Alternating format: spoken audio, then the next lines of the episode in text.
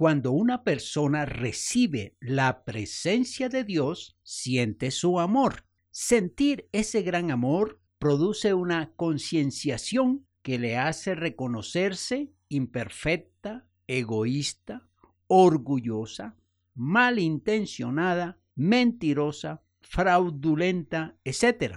En síntesis, pecadora. La conciencia le acusa y la impulsa a buscar el perdón de quienes ha ofendido o agredido.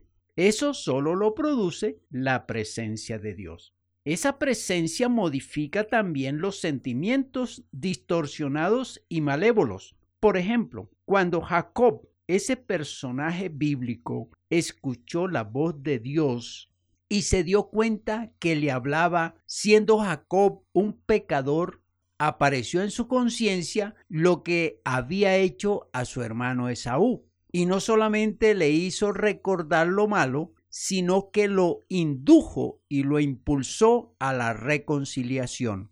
El Espíritu de Dios tocó su mente y su corazón para que amara a su hermano. El amor de Dios en uno impulsa a amar a los demás. Y no pudo negarse Jacob, debía reconciliarse con su hermano.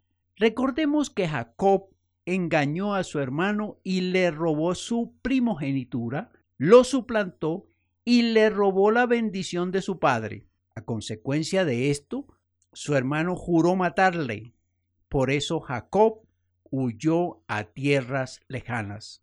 Jacob supo que su hermano le odiaba todavía y seguía con la idea de vengarse. ¿Y qué había en la mente y en el corazón de Jacob? Culpa, tristeza, amargura, intranquilidad, ansiedad, pesar y dolor. Era tormentosa la situación mental y sentimental de Jacob respecto a su hermano. Él debía con urgencia sanar su mente y eso solo lo lograría reconciliándose con su hermano. Dios le hablaba a su oído y no le dejaba tranquilo hasta que no lo hiciese. Y tomó la decisión. No era fácil enfrentar el odio de su hermano. No era fácil enfrentar y calmar el deseo de venganza de Esaú. No era fácil ponerse frente a su hermano y pedirle perdón. Pero contaba con el impulso de Dios, contaba con su protección y contaba con su amor y lo fue a buscar. Primero le envió regalos. Segundo, le mandó a decir que le devolvía la primogenitura. Tercero, le hizo saber que Jacob era su siervo o su esclavo. Entonces le recibió Esaú, se hablaron, se reconciliaron y se abrazaron. Qué hermoso momento, momento de liberación, momento de paz, momento de amor los dos hermanos perdonándose y olvidando el odio, la venganza, la tristeza, el rencor, la amargura.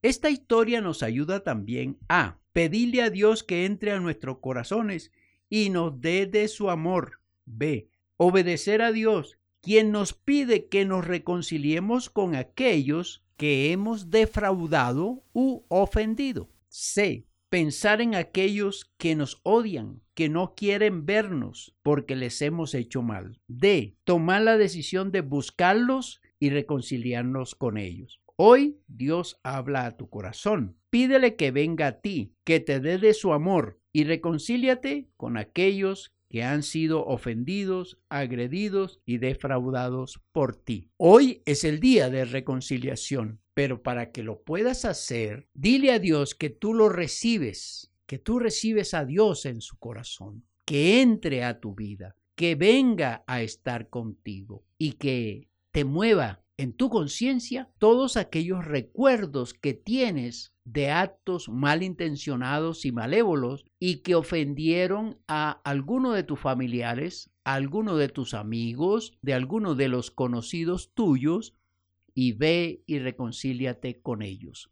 Dios te ayudará, Dios te acompañará, Dios te dará fuerzas, Dios hablará por ti y Dios hará posible que tú te enfrentes con tu enemigo y los dos se pongan de acuerdo.